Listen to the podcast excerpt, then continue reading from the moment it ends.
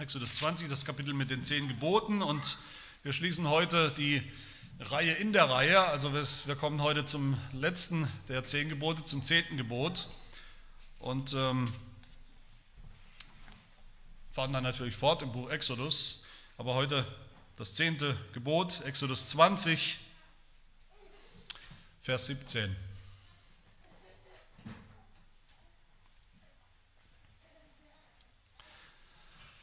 Hör das Wort Gottes. Du sollst nicht begehren das Haus deines Nächsten. Du sollst nicht begehren die Frau deines Nächsten, noch seinen Knecht, noch seine Magd, noch sein Rind, noch seinen Esel, noch irgendetwas, das dein Nächster hat.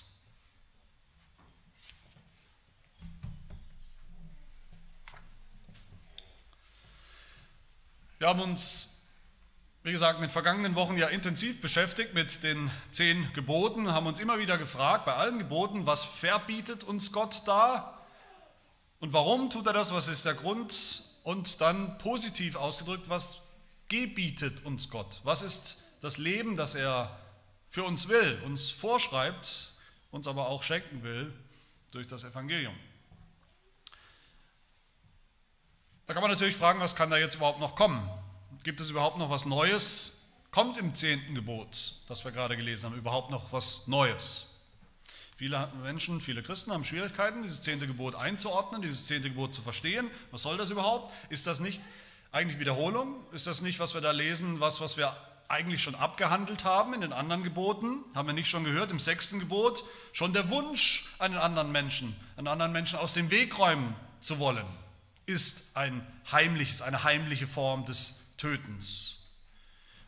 Haben wir nicht im siebten Gebot auch gehört, schon, schon die Lust, schon jemanden anzuschauen, der lüsterne Blick ist im Herzen eine Form der Begierde und des Ehebruchs. Haben wir nicht gehört, dass das Begehren schon mit eingeschlossen ist, inbegriffen ist im achten Gebot, wenn es heißt, du sollst nicht stehlen.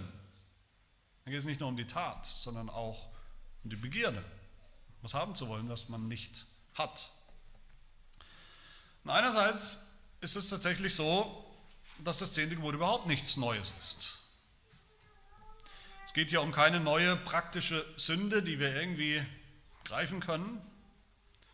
Keine Sünde, die nicht schon angesprochen wäre in den anderen neun Geboten. Es stimmt auch, dass wir schon gehört haben, dass es richtig ist. Auch in allen anderen, in den anderen neun Geboten ist ja gerade eben nicht nur die Tat verboten. Dass man es tatsächlich tut und ausführt, sondern, wie wir gehört haben, alle, alle verborgenen, geheimen Formen in unseren Gedanken, in unserem Herzen sind auch schon mit verboten. Aber andererseits werden wir sehen, das zehnte Gebot ist doch radikal neu und ganz anders, radikal anders. Es ist anders, radikal anders in der Tiefe in der Tiefe, wie dieses Gebot Sünde anspricht bei uns, den Motor, die Kraft der Sünde, die, die Motivation für Sünde. Das zehnte Gebot macht für uns alle, hoffe ich, ohne jeden Zweifel deutlich, dass es Gott ums Herz geht, um unser Herz. Nicht um äußerlichen Gehorsam, den man vielleicht gerade mal so erfüllt, irgendeinen Kadavergehorsam, dass man sagen kann, ja, das habe ich alles abgehakt. Bei allen anderen Geboten geht es um sichtbare Taten, im zehnten Gebot geht es um das Begehren. Das ist was, was man nicht sehen kann. Niemand kann das sehen, außer Gott. Gott sieht das Herz an und Gott sieht das. Wir Christen wissen heute natürlich aus dem Neuen Testament, aus dem, was Jesus sagt, vor allem aus der Bergpredigt, wissen wir, dass Jesus dort die Gebote, die zehn Gebote immer schon auslegt im Blick auf das Herz. In der Bergpredigt, da wissen wir das. Aber die Juden damals,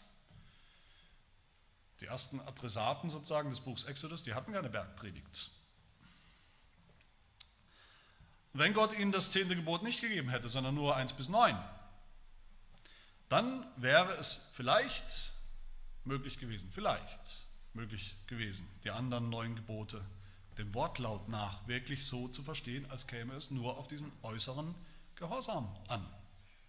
Eben nicht zu töten. Wir wissen alle, was töten ist. Wenn du nicht tötest, hast du das Gebot erfüllt. Michael Horton, ein reformierter Theologe, der übrigens auch zu unserer Konferenz im Sommer kommt, der hat mal erzählt von einer Begegnung mit einem Rabbi, den er übrigens auch öfter mal getroffen hat, mit dem er öfter mal Austausch und Gespräche hat. Und der Rabbi hat zu ihm gesagt, der jüdische Rabbi hat zu ihm gesagt, der Unterschied zwischen eurem christlichen Glauben und unserer jüdischen Religion ist, ihr Christen glaubt, dass man das Gebot, ein Gebot schon gebrochen hat, nur wenn man es brechen will, wenn man es in, in Gedanken bricht. Wir Juden, hat er gesagt, dieser Rabbi, wir Juden, wir denken anders. Man muss das Gebot schon tatsächlich brechen. Weil sonst, wenn es anders wäre, dann würden wir ja ständig sündigen. Dann würden wir ständig sündigen. Und genau das ist der Punkt des zehnten Gebots. Wir Christen haben tatsächlich ein anderes Verständnis von Sünde als alle anderen Religionen, Weltanschauungen, sogar das Judentum anscheinend. Aber woher haben wir das? Dieses Verständnis von Sünde, dieses radikale, tiefe Verständnis von Sünde. Wir haben es aus dem Alten Testament, wir haben es aus dem Buch Exodus, wir haben es aus der jüdischen Bibel und natürlich auch aus dem Neuen Testament insgesamt. Meine Lieben, wenn wir, wer überhaupt die ersten neun Gebote auf eine Art und Weise versteht, dass er manchmal oder immer denkt, die sind machbar. Und ich halte sie nicht immer, aber ich breche sie auch nicht dauernd. Wer so denkt, und so denken viele Menschen in der Welt, der hat kein einziges dieser Gebote auch nur im Ansatz verstanden, was Gott darin und damit will. Und der hat sicher das zehnte Gebot nicht gelesen. Das zehnte Gebot ist nicht so sehr in erster Linie ein neues Gebot, sondern ist eigentlich eine Zusammenfassung aller Gebote.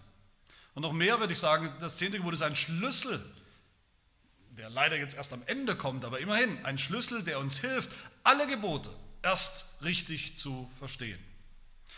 Weiß nicht, wie es euch geht, wenn ihr das zehnte Gebot selber lest oder hört, oder gerade eben haben wir es auch wieder miteinander gelesen. Mir geht es so, ich denke immer wieder, wenn ich das höre, das ist eigentlich eine völlig willkürliche Liste. Was, was, was sollen diese Dinge, die da aufgezählt werden? Du sollst nicht begehren das Haus deines Nächsten, du sollst nicht begehren die Frau deines Nächsten, seinen Knecht, seine Magd, sein Rind, seinen Esel, seinen Kanarienvogel, seine Mikrowelle, seine G-Klasse, seinen Bart, sein Haupthaar,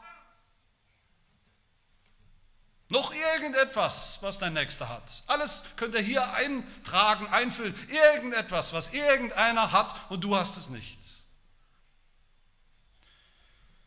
Anders gesagt, ich denke, darum geht es hier. Du sollst überhaupt nicht begehren, egal was.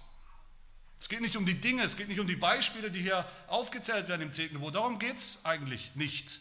Es geht um die Motivation dahinter, es geht um den Antrieb, es geht um den Motor dahinter, das Herz dahinter, das uns antreibt zu begehren, das uns antreibt, alle anderen Gebote zu brechen, das uns antreibt, überhaupt zu sündigen.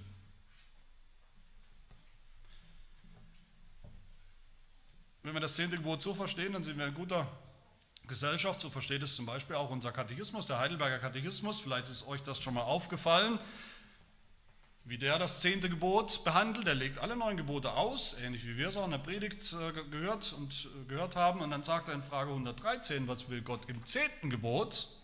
Antwort, wir sollen in unserem Herzen keine Lust und keinen Gedanken aufkommen lassen, gegen irgendein Gebot Gottes zu handeln. Gegen irgendein Gebot. Sondern wir sollen jederzeit von ganzem Herzen aller Sünde Feind sein. Es geht um alle Gebote. Und auf der anderen Seite, es geht gegen Sünde in jeder Form. Und es geht ums Herz, gleich zweimal. Im Heidelberger wird das Herz genannt. Das Herz, aus dem Herzen kommt diese Sünde. Und aus dem Herzen kommt die Begierde.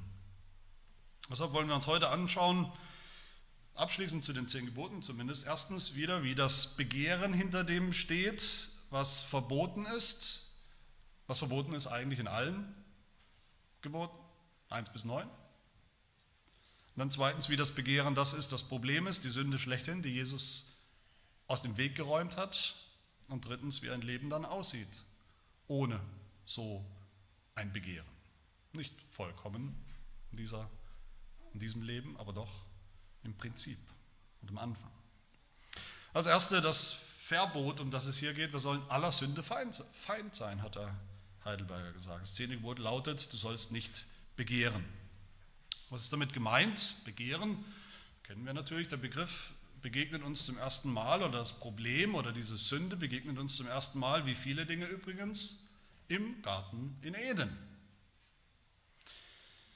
Gott hat den Menschen geschaffen, Gott hat den Menschen in seine Schöpfung, in seine Welt hineingestellt, hineingesetzt, hat ihn mit allem versorgt, was er braucht, was der Mensch braucht. Und in Genesis 2, Vers 9 lesen wir, Gott der Herr ließ allerlei Bäume aus der Erde hervorsprießen, lieblich anzusehen. Wörtlich heißt es da, begehrenswert. Und gut zur Nahrung. Und auch den Baum des Lebens mitten im Garten und den Baum der Erkenntnis des Guten und Bösen. Das heißt, da sehen wir, dass es sowas gab, dass es Bäume gab, die begehrenswert waren, die, die ein Begehren gelockt haben, war noch nicht, noch nicht ein Problem. Beide, der Baum des Lebens und der Baum der Erkenntnis, beide Bäume waren begehrenswerte Bäume. Und dann heißt es weiter, dann, dann gibt Gott dem Menschen Adam sein klares, ganz klares, eindeutiges Gebot, nämlich du sollst nicht essen von dem einen Baum, von dem Baum der Erkenntnis. Das war das Gebot. Das erste Gebot, wenn wir so wollen. Aber was haben Adam und Eva gemacht mit diesem Gebot? Genesis 3, Vers 6. Die Frau sah, dass von dem Baum, dem Baum der Erkenntnis, gut zu essen wäre und dass er eine Lust für die Augen und ein begehrenswerter Baum wäre, weil er weise macht. Sie nahm von seiner Frucht und aß und sie gab davon auch ihrem Mann, der bei ihr war, und er aß. Bege begehrenswert. Begehrenswert war für Adam und Eva nicht der Gehorsam. Nicht der Baum des Lebens war begehrenswert für sie. Den hätten sie eigentlich begehren sollen, im Vertrauen auf Gott, im Gehorsam. Begehrenswert war plötzlich nur noch der Baum, der verboten war. Adam und Eva haben das Falsche begehrt. Sie begehrten anders zu sein, sie begehrten zu sein wie Gott, sie begehrten erkennen zu können, alles, gut und böse. Das heißt, in dieser Geschichte am Anfang der Bibel, im Alten Testament, von Anfang an eigentlich sehen wir, die Begierde ist überhaupt der Anfang aller Sünden. Zu begehren bedeutet haben zu wollen, was Gott uns nicht gegeben hat, in seiner Vorsehung. Zu begehren bedeutet sein zu wollen, wozu Gott uns nicht gemacht hat. Am liebsten selber Gott sein zu wollen oder zu können. Oder zumindest unabhängig von diesem Gott sein zu können. Das ist Begehren. Und so sehen wir es dann auch im Neuen Testament. Sehr spannend, der Apostel Paulus, gibt eine Stelle, wo er ganz intensiv über die Gebote spricht. Das ist Römer 7.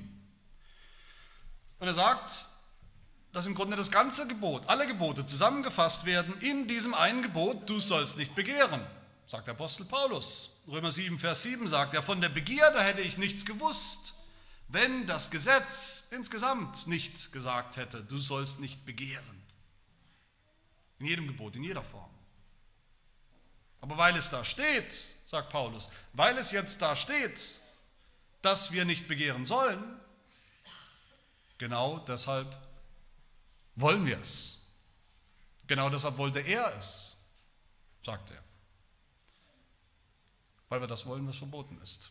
Vers 8 aus Römer 7 sagt Paulus weiter, da nahm aber die Sünde einen Anlass durch das Gebot und bewirkte in mir jede Begierde, jede Form von Begierde. Paulus sagt da, Begierde ist was? Begierde ist der ultimative Feind des Gesetzes, des Gebots. Die Begierde will immer das Gesetz will immer die Gebote brechen, will sich frei machen von jedem Gebot, Begehren, in Begehren, darin steckt auch das Wort Aufbegehren oder umgekehrt, in Aufbegehren steckt das Wort Begehren. Wer begehrt, begehrt auf gegen Gott, gegen sein Wort, gegen seinen Willen, gegen das, was recht ist, richtig, heilig. Wir erinnern uns, das Gesetz überhaupt, die zehn Gebote sind ja nichts anderes als Gottes Wille, Gottes heiliger Wille für uns, weil er selber so ist, weil er selber heilig ist und weil wir auch dementsprechend leben sollen, auch heilig leben sollen. Aber wer begehrt, der will das alles nicht. Der will kein Gesetz, der will kein Gebot der will keinen Gesetzgeber. Der will niemanden, der ihm vorschreibt, was er zu tun und zu lassen hat. Und all das bedeutet uns, wenn wir das zusammennehmen, das bedeutet für uns, Begehren ist nicht eine Sünde, Begehren ist die Sünde. Begierde ist die Mutter aller Sünden. Das ist der Inbegriff der Auflehnung gegen Gott, gegen unseren Gott. Es ist kein Zufall, dass Paulus sagt in Kolosser 3, Habsucht, dann ist im Griechischen eigentlich dasselbe Wort, ein anderes Wort für Begierde. Habsucht oder Begierde ist Götzendienst. Ich weiß nicht, ob, euch, ob ihr darüber schon mal gestolpert seid. Warum ist Habsucht, warum ist Begierde Götzendienst? Begierde will Gott nicht. Begierde will selbst Gott sein. Begierde ist ihr eigener Gott, ist unser Gott, der uns bestimmt und bewegt und motiviert. Und Petrus beschreibt die, die nicht glauben, die nicht mit Gott wandeln, im 2. Petrusbrief Kapitel 2. Er sagt, die brechen alle Gebote er sagt, sie haben Augen voller Ehebruch, sie hören nie auf zu sündigen. Und dann sagt er, woher kommt das? Sie haben ein Herz, das geübt ist in Habsucht, in Begierde und sind Kinder des Fluchs. Ein Herz, was geübt ist in der Begierde. Im Epheserbrief Kapitel 4 heißt es über dieselben, über alle, die nicht glauben, dass sie alles Empfinden verloren haben, sich der Zügellosigkeit ergeben haben, um jede Art von Unreinheit zu verüben mit unersittlicher Gier, mit unersättlicher Begierde. Begierde ist unersättlich. Begierde ist unersättliche Gottlosigkeit. Das ist die Begierde. Und diese Begierde verbietet uns Gott im zehnten Gebot. Und wie gesagt, sie ist der Schlüssel, um alle anderen Gebote richtig zu verstehen. Wir brechen das erste Gebot nicht nur, wenn wir an andere Götter neben Gott glauben, sondern auch schon, wenn wir im Herzen begehren, dass wir uns doch selber unsere Götter machen könnten, aussuchen könnten. Wir brechen das zweite Gebot, wenn wir im Herzen begehren und im Herzen uns wünschen, dass wir selber entscheiden dürften, wie Gott angebetet wird, wie, wann und wo und ob überhaupt. Wir brechen das dritte Gebot, wenn wir uns im Herzen lieber selber einen Namen machen wollen, als Gottes Namen groß zu machen. Wir brechen das vierte Gebot schon, wenn wir im Herzen denken, es muss doch möglich sein, wenn wir im Herzen uns wünschen, dass wir auch den Tag des Herrn selber, im Tag des Herrn, selber über unsere Zeit verfügen dürfen. Dass Gott uns nicht diesen Tag wegnimmt. Wir brechen das fünfte Gebot, wenn wir im Herzen begehren, dass, es, dass wir am liebsten keine Autorität über uns hätten, der wir gehorchen müssten. Keine Eltern, keine Vorgesetzten, keinen Chef, keine Polizei, keine Politiker. Wir brechen das sechste Gebot, wenn wir uns im Herzen wünschen, der andere wäre nicht da, auch wenn wir natürlich niemals morden würden. Wir brechen das siebte Gebot, wenn wir im Herzen den Ehebruch begehren, auch wenn wir nie tun würden. Wir brechen das achte Gebot, wenn wir nicht zufrieden sind mit dem, was Gott uns gegeben hat an, an materiellen Reichtümern und Dingen, sondern begehren immer mehr, begehren immer mehr zu haben. Wir brechen das neunte Gebot, indem wir begehren, dass wir uns selbst, unseren eigenen Ruf und Ruhm groß machen auf Kosten des anderen, wenn es sein muss.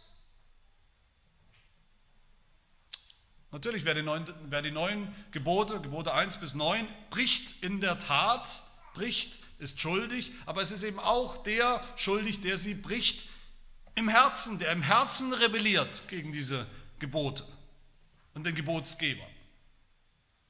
Der, der jüdische Rabbi hat recht, das zehnte Gebot zeigt uns genau das, nämlich dass wir ständig sündigen. Dass unser Problem viel größer ist, als wir uns das vorstellen, dass unser Problem viel größer ist als nur ein paar Fehler. Ja, wir machen auch Fehler oder ein paar Sünden hier und da. Ja, es gibt mal schlechte Tage, da habe ich auch schon mal gesündigt. Das ist nicht das eigentlich, das Problem sitzt viel tiefer. Und deshalb, das nur mal nebenbei zu sagen, ist es auch eine völlig müßige Diskussion, die immer wieder geführt wird in der Gesellschaft und auch in den Kirchen geführt wird wo immer wieder gesagt wird, ein Homosexueller zum Beispiel, ein Homosexueller, der seine Homosexualität nicht auslebt, da ist doch alles in Ordnung. Da ist nicht alles in Ordnung. Da ist genauso wenig alles in Ordnung wie bei einem Menschen, wie wir bei einem Menschen sagen würden, der, der tötet zwar nicht, der würde niemals töten, aber der hat ein Herz voller Hass und Mord und Totschlag. Oder ein Mensch, der niemals stehlen würde, weil er vielleicht auch nicht den Mumm hat dazu, aber immer meint, mehr haben zu müssen und was anderes haben zu müssen, als er hat. Das ist auch nicht alles in Ordnung. In der Welt ist das so, die Welt sieht nur die Tat, die Tat ist schlimm, alles andere kennt man nicht, aber Gott schaut das Herz an. Und in unseren Herzen, in den Herzen von allen Menschen herrscht die Begierde. Sie herrscht. Und selbst wenn wir vielleicht gar nicht anders können, weil unser Herz ebenso ist, gibt uns das noch lange keinen Freifahrtschein, auch so zu leben. Im Gegenteil, das zeigt nur, wie tief das Problem wirklich ist. Und das ist die Begierde, die Gott verbietet. Das ist der Motor, der Antrieb der Sünde, das Herz, das alle Formen von Sünde produziert. Matthäus 15, Vers 19 sagt Jesus, aus dem Herzen, aus einem Herzen, das so ist, das begiert, kommen böse Gedanken, Mord, Ehebruch, Unzucht, Diebstahl, falsche Zeugnisse, Lästerung, alle Sünden gegen alle Gebote kommen aus diesem Herz, sagt Jesus. Diese Begierde hat Folgen, hat Konsequenzen, wie alle anderen Gebote, die wir brechen. Und das ist mein zweiter Punkt, nämlich das Urteil, das darauf steht. Gott hat Adam ein Gebot gegeben, gegen das er nicht begehren, aufbegehren sollte. Adam hat es doch getan. Welche Konsequenz hat es? Adam und Eva sind aus dem Paradies geflogen. Gott hat Israel verboten zu begehren, aufzubegehren gegen seinen Gott. Sie haben es doch getan, gegen alle Gebote verstoßen, deshalb sind sie aus dem verheißenen Land in Kanaan geflogen. Ihre Begierde, sagt Gott, war ein Beweis dafür, dass bei seinem eigenen Volk, dass mit ihrem Herzen was nicht stimmt. Gott sagt, dass ihr Herz, dass sie ein unbeschnittenes Herz hatten.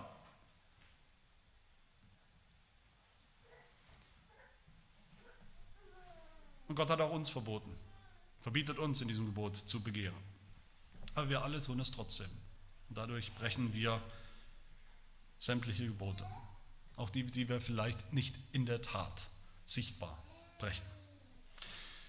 Meine Lieben, das zehnte Gebot, das ist der Todesstoß für jede Form von Selbstgerechtigkeit, wo wir denken, wo wir sagen oder denken, wir schneiden so schlecht gar nicht ab, was die Gebote angeht. Nach dem zehnten Gebot ist das nicht mehr möglich. Spätestens da. So kann nur der reden, der nur auf seine Taten schaut, aber der nicht auf sein Herz schaut. Martin Luther sagt zu diesem Gebot, darum ist dieses letzte Gebot nicht für die bösen Buben vor der Welt, sondern eben für die Frömmsten gestellt, die gelobt werden wollen die redliche und aufrichtige Leute heißen wollen, die sich gegen die vorigen Gebote, das heißt die ersten neun, nichts zu Schulden kommen lassen haben. Für die ist das zehnte Gebot, sagt Luther. Und er hat recht. Für alle, die so eine geheime Liste haben, wo sie abhaken, vielleicht sind nicht immer alle Haken da, aber doch ein paar Haken,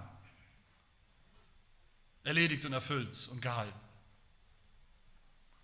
Das zehnte Gebot ist nicht für die schlimmsten Verbrecher der Welt, sondern ist für alle, die sich für, ja, für unvollkommene Menschen halten, für Menschen, die, die Fehler machen, aber für Leute, die sich weigern anzuerkennen, dass das Problem, dass die Wurzel der Sünde in unserem Herzen steckt, das gar nicht, im Grunde gar nicht anders kann.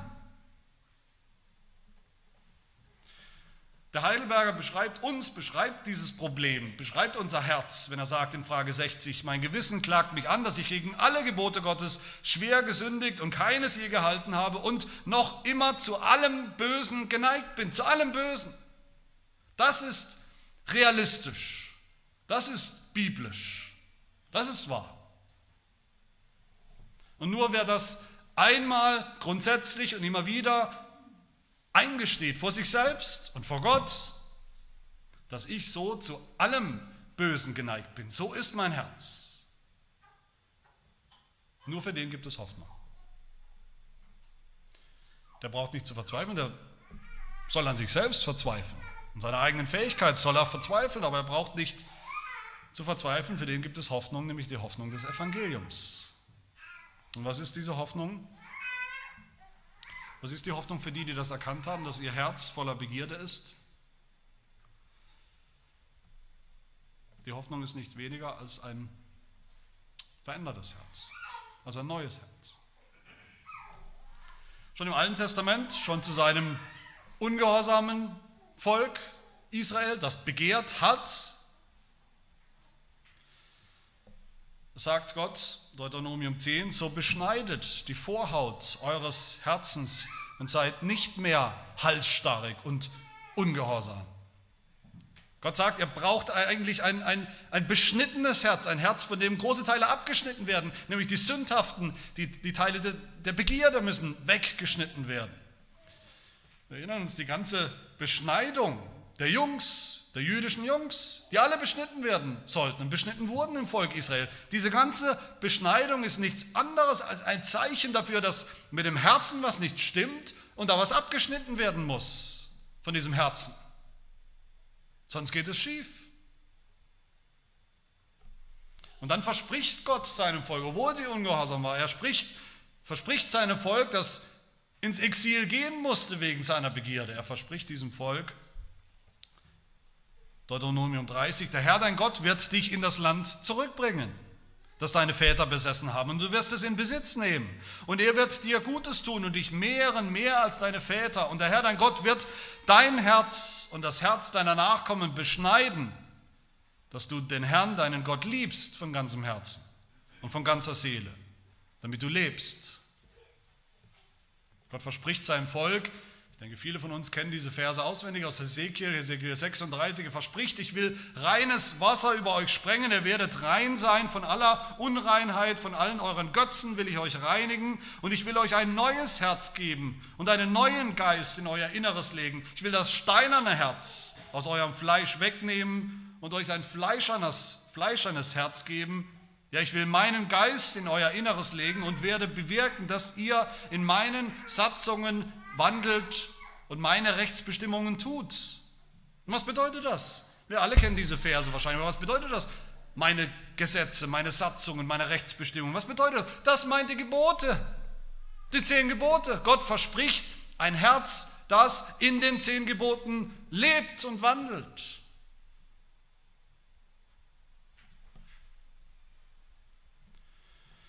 Und nicht nur im Alten Testament hat Gott das versprochen, er hat es erfüllt. Und wie und wo und wann?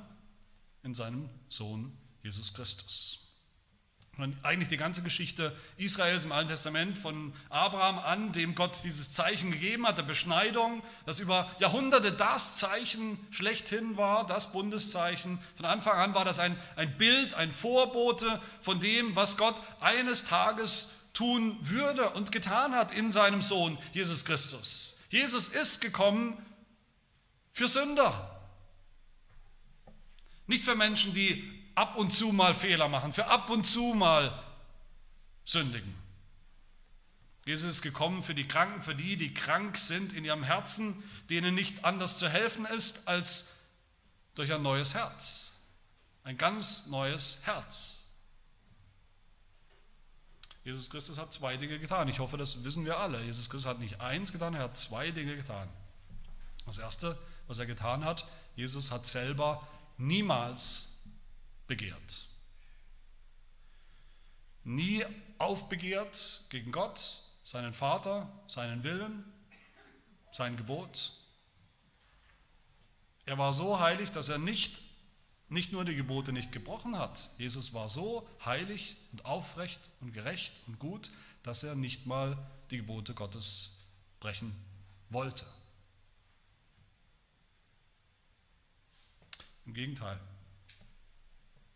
er hat sie erfüllt in ihrer tiefsten Absicht, indem er Gott geliebt hat von ganzem Herzen durch die Gebote und indem er seinen Nächsten geliebt hat wie sich selbst. Mehr als sich selbst. Jesus war gerecht und seine Gerechtigkeit ist unsere Gerechtigkeit im Evangelium, Gott sei Dank. Aber das Zweite, was Jesus getan hat, das war sein Leben zu lassen für Sünder, für Gesetzesbrecher, für Gebotsbrecher, für die, die begehren, begehrt haben. Und was war sein Tod? Was war der Tod Jesu am Kreuz? Was sagt die Bibel? Worum geht es ultimativ? Das Kreuz ist im Mittelpunkt vom christlichen Glauben, vom Evangelium, aber worum geht es am Kreuz? Was ist das gewesen am Kreuz, der Tod Jesu? Das war, sagt die Bibel, das war seine Beschneidung. Da wurde Jesus als Sünder, der nicht war, stellvertretend für Sünder, die es sind, abgeschnitten vom Leben. Das war aber nicht nur seine Beschneidung, sagt die Bibel, das ist auch, das war auch unsere Beschneidung. Unsere, wenn wir an diesen Jesus Christus glauben. Ich frage mich, ob wir das überhaupt noch verstehen heute. Verstehen wir das noch, wenn die Bibel, auch das Neue Testament, wenn Jesus selber sagt, das Evangelium, was ist das Evangelium? Das Evangelium hat mit Beschneidung zu tun. Verstehen wir das noch? Weil die Bibel tut das. dass Jesus für uns beschnitten wurde. Verstehen wir das noch? So sagt es der Apostel Paulus im Kolosserbrief Kapitel 2. In ihm, in Jesus seid ihr beschnitten worden mit einer Beschneidung, die nicht von Menschenhand geschehen ist, durch das Ablegen des fleischlichen Leibes der Sünden in der Beschneidung des Christus am Kreuz. Die Beschneidung des Christus war sein Tod, sein Tod am Kreuz. Da hat er den Leib der Sünde, das, der unbeschnitten war, abgeschnitten. Aus uns rausgeschnitten am Kreuz. Paulus schreibt weiter im nächsten Vers, er hat auch euch, die ihr tot wart in den Übertretungen und im unbeschnittenen Zustand eures Fleisches, unseres Herzens, mit ihm lebendig gemacht, indem er euch eure Übertretungen vergab. Das verstehen nur die, die wissen und erkannt haben, dass das Problem wirklich ihr Herz ist. Nicht ein paar Taten, sondern das Herz. Dass wir nicht verändern können, dass wir nicht rausnehmen können, dass wir nicht austauschen können, dass wir nicht verbessern können. Wenn wir das erkannt haben, dann dürfen wir auch glauben, dann dürfen wir auch wissen, dass Jesus dieses Problem gelöst hat. Er hat nicht nur unser altes Herz, das steinerne Herz, das halsstarrige Herz rausgenommen, rausoperiert, ans Kreuz geschlagen, getötet. Nein, er hat uns auch ein neues Herz gegeben, wie wir gehört haben, ein Herz aus Fleisch, das, das, das lebt. Und er hat auch dafür gesorgt und sorgt noch dafür, wie wir es auch gehört haben bei Hesekiel, dass wir jetzt in seinen Satzungen in seinen Geboten, in seinen Rechtsbestimmungen leben und wandeln. Und das ist mein letzter Punkt. Unsere, unsere neue Gerechtigkeit oder auch das Gebot, wie wir jetzt leben sollen und dürfen. Das Evangelium hört nicht auf mit der Vergebung der Sünden. Das ist vielleicht in der heutigen Zeit eine, eines der häufigsten Irrtümer bei vielen Christen. Einer der häufigsten Denkfehler bei vielen Christen. Das Evangelium ist, was ist das Evangelium? Das Evangelium ist, Jesus hat mir meine Sünden vergeben, er gibt mir, vergibt mir auch heute meine Sünden. Das, das war's. Jetzt versuche ich vielleicht auch manchmal ab und zu aus Dankbarkeit dafür auch mal gehorsam zu sein, aber es wird wahrscheinlich auch wieder genauso schief gehen wie früher. Ich bleibe halt ein Sünder, auch wenn mir vergeben wurde. Das stimmt zwar, wir bleiben weiterhin Sünder, auch wenn uns vergeben wurde. Auch wenn wir glauben an das Evangelium, bleiben wir Sünder. Das ist aber nur die halbe Wahrheit. Die ganze Wahrheit, das ganze Evangelium ist, dass wir jetzt durch den Glauben eben auch anders geworden sind, neu geworden sind. Wenn immer die Bibel vom Herzen redet, im Alten Testament, im Neuen Testament, dann meint sie natürlich nicht das Organherz, das Blut transportiert, befördert, irgendeinen Teil von uns, irgendein Organ. Die Bibel meint den ganzen Menschen. Das Herz, in der Bibel ist das Herz, nicht das Gehirn. Das Herz ist nach der Bibel eigentlich die, die, die Zentrale, die Schaltzentrale des Menschen. Wo das rauskommt, was wir wollen, der Wille, der Verstand, das Wollen und Vollbringen, kommt aus dem Herzen, nach der Bibel. Und so wie wir gesehen haben, dass dieses Herz das Problem ist, der Motor, die Wurzel der Sünde. So ist für den Gläubigen, für den der neu geworden ist, der neu geboren wurde, wie es in der Bibel heißt, durch das Evangelium, im Glauben.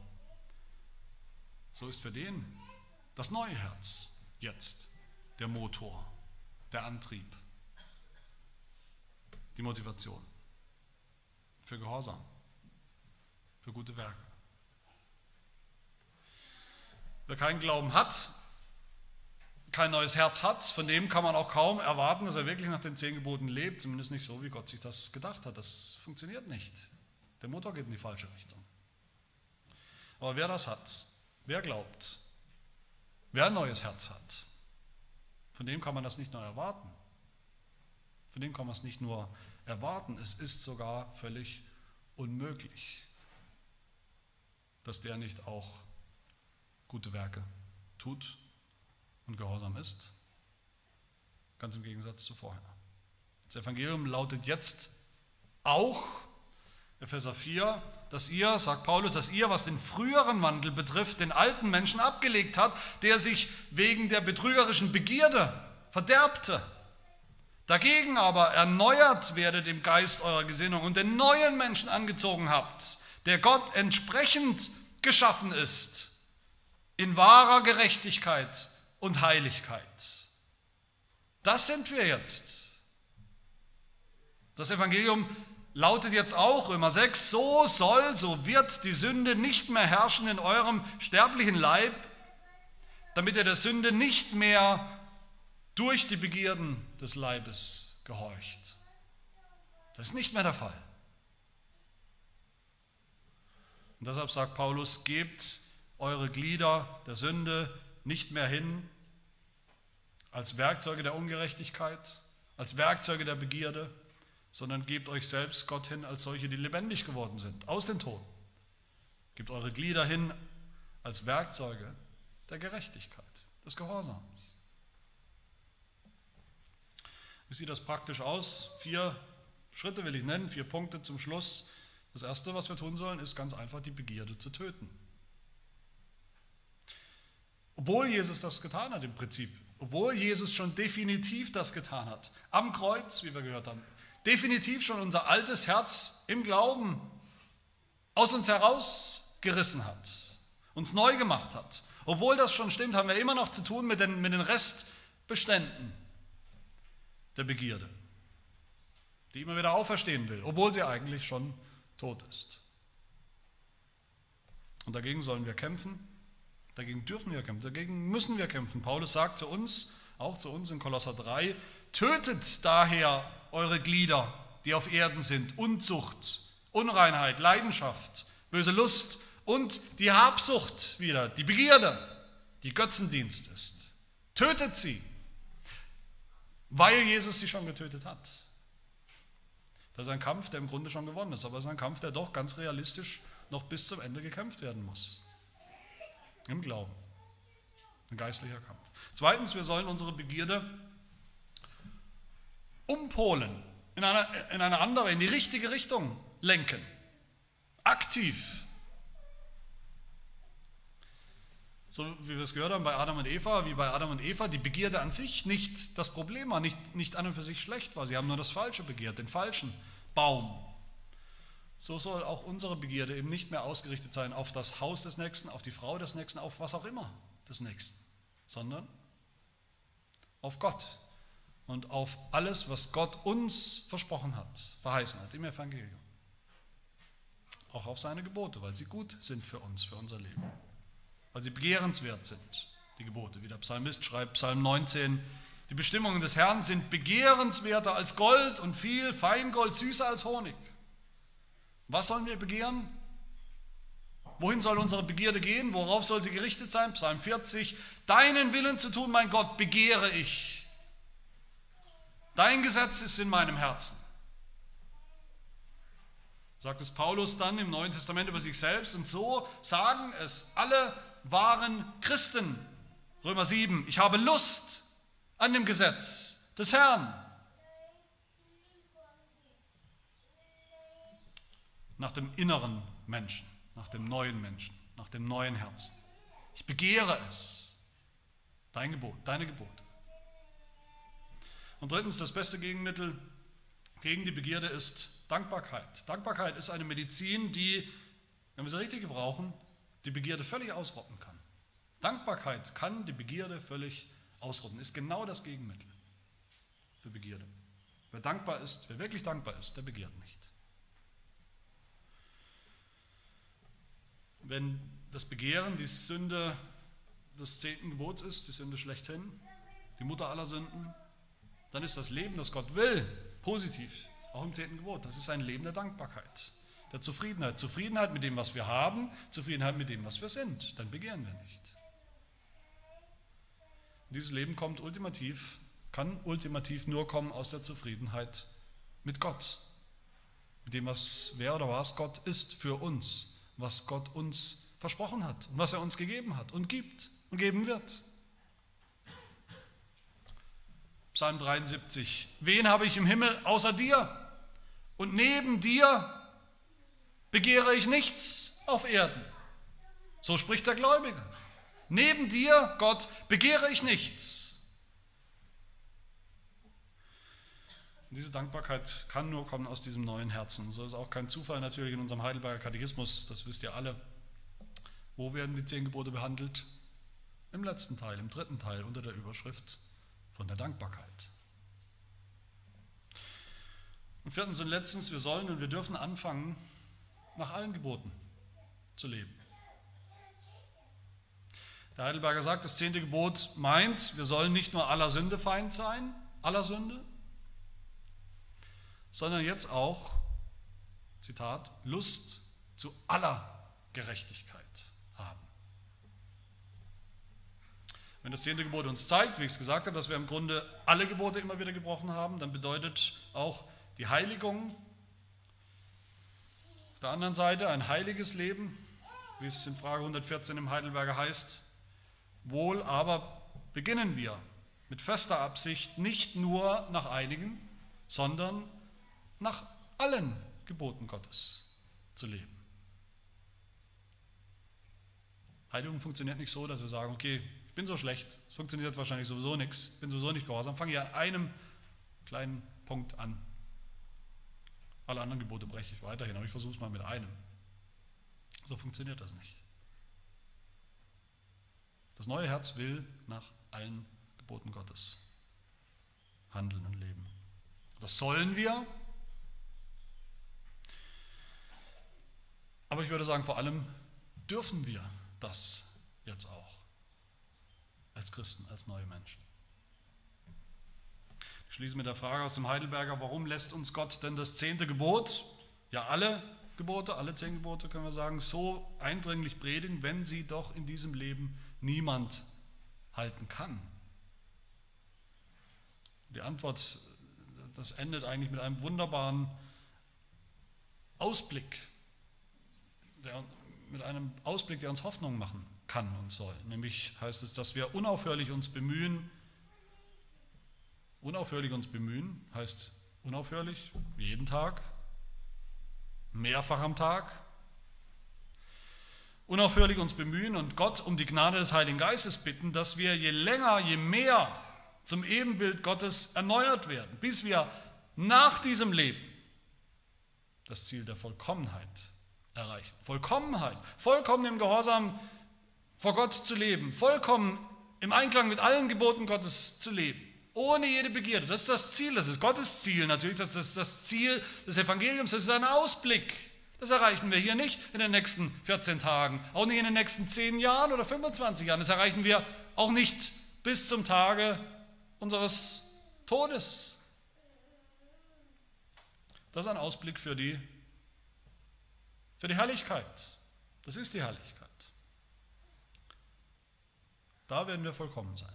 Aber vollkommen nach diesem Leben wird nur das, was in diesem Leben begonnen hat, angefangen hat, an Heiligung, an Gehorsam. Im Glauben an das Evangelium, an Jesus Christus und in Zufriedenheit mit einem dankbaren Herzen, dankbarem Gehorsam. Amen. Wir beten.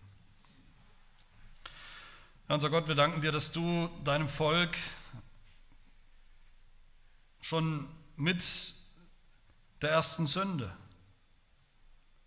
ein neues Herz versprochen hast, dargestellt hast schon in der Beschneidung, dass du uns dieses neue Herz geschenkt hast in der Wiedergeburt, ein Herz, das glaubt, ein Herz, das dich liebt, ein Herz, das will, was du willst, ein Herz, das deine Gebote liebt, auch wenn wir noch oft sündigen, auch wenn wir oft ungehorsam sind, auch wenn wir uns verfehlen. Und so bitten wir, tu dein Werk bei uns, erneuere unsere Herzen, erneuere unsere Liebe, unseren Gehorsam dir gegenüber, gestalte uns um, je länger, je mehr, jeden Tag ein bisschen mehr in das Bild deines lieben Sohnes, deines gehorsamen Sohnes, deines gerechten Sohnes. Tu das zu deiner Ehre und tu das zu unserem Heil. Amen.